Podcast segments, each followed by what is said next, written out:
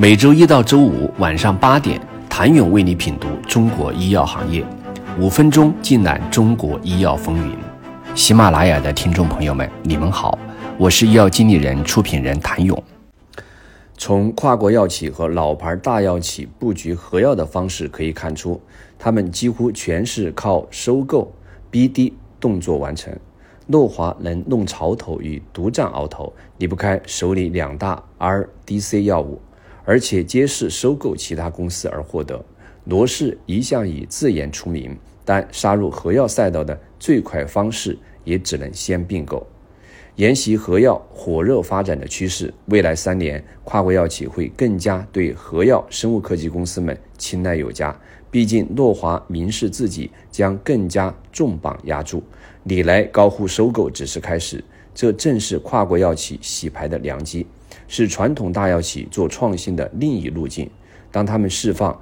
要高溢价收购的诱惑，有能力打造差异化产品的生物科技公司们会如何选择？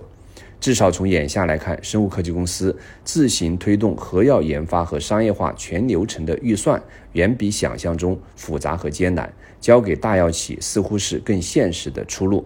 一是研发可能打水漂，现阶段生物科技公司即便融到不少钱，很多研发进度却未达到中程，难的还在后面。如看到贝塔尔核素的布局太扎堆，国内外很多生物科技公司都将治疗性核素从贝塔尔向阿尔法转移。阿尔法射线的确具有更高效率和更短射程，能在靶点有限区域内。表现出显著的细胞毒性效应，但阿尔法核素还存在刺激衰变的大问题，且其在体内极不稳定，可以在某些器官内产生严重的副作用。这一难题至今在国际上也未解决，研发上有失败的风险。一家临床阶段的生物科技公司是受阿斯利康、默沙东和强生青睐的核药标的，手握。以差异化技术平台，研发进度很靠前，技术很成熟，同时布局靶点也有别于 PSMA 和 SSTR 两大主流。其特色便是利用阿尔法核素来开发靶向阿尔法射线的放射性药物。在二零二三年五月，该公司选择停掉了研发约三年的靶向阿尔法疗法，将资源和资金单一聚焦于进度最快的产品。除此之外，放射性抵抗、剂量限制和肿瘤内穿透性等多个研发问题都蕴含了较大的风险。研发是第一步，也是属于核药企业真正的难题，在于生产供应、质量保证、运输和对应疾病领域的销售经验。全球已有成熟体系和经验的，目前几乎只有诺华一家。但如若没有经历的一系列波折，诺华也创造不了这两款产品的高增长故事。二零二二年是全球首款治疗性 RDC 产品上市的第四年，也是另一款产品商业化的第一年，正处于冲刺的关键时刻。诺华却在质量问题和副作用风险上掉了链子，因受潜在质量问题影响，其在全球范围内的临床试验停止。紧接着，在二零二三年，诺华遇到了。诸多在生产供应方面的问题，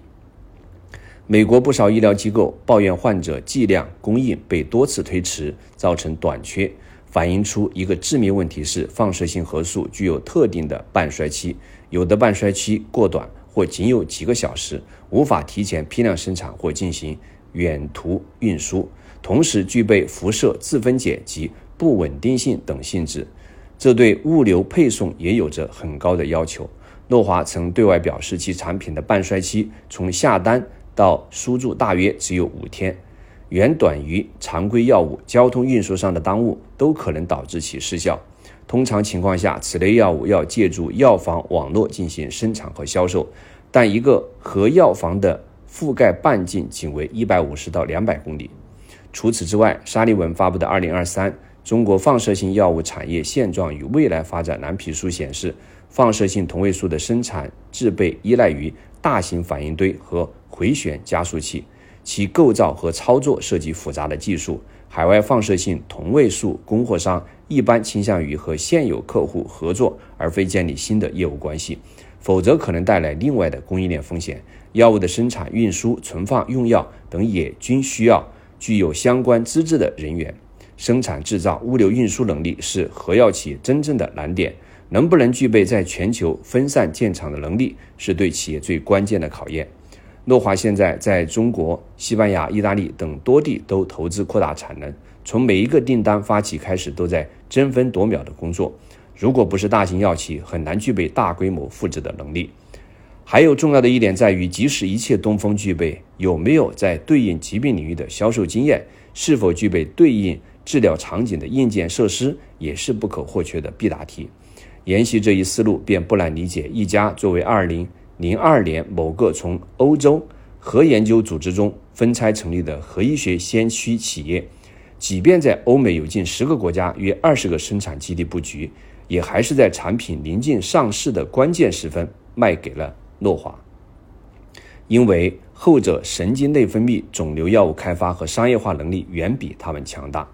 纵观二零二三年，BMS 和你来收购的两家明星标的表现出的一个共性为：有潜在重磅的产品，有靠前的研发进度，有差异化明显的技术平台，甚至具备较强的 CMC 能力，但都具备钱和规模化的后顾之忧。那么，下一个被收购或产生 BD 交易的核药生产生物科技公司，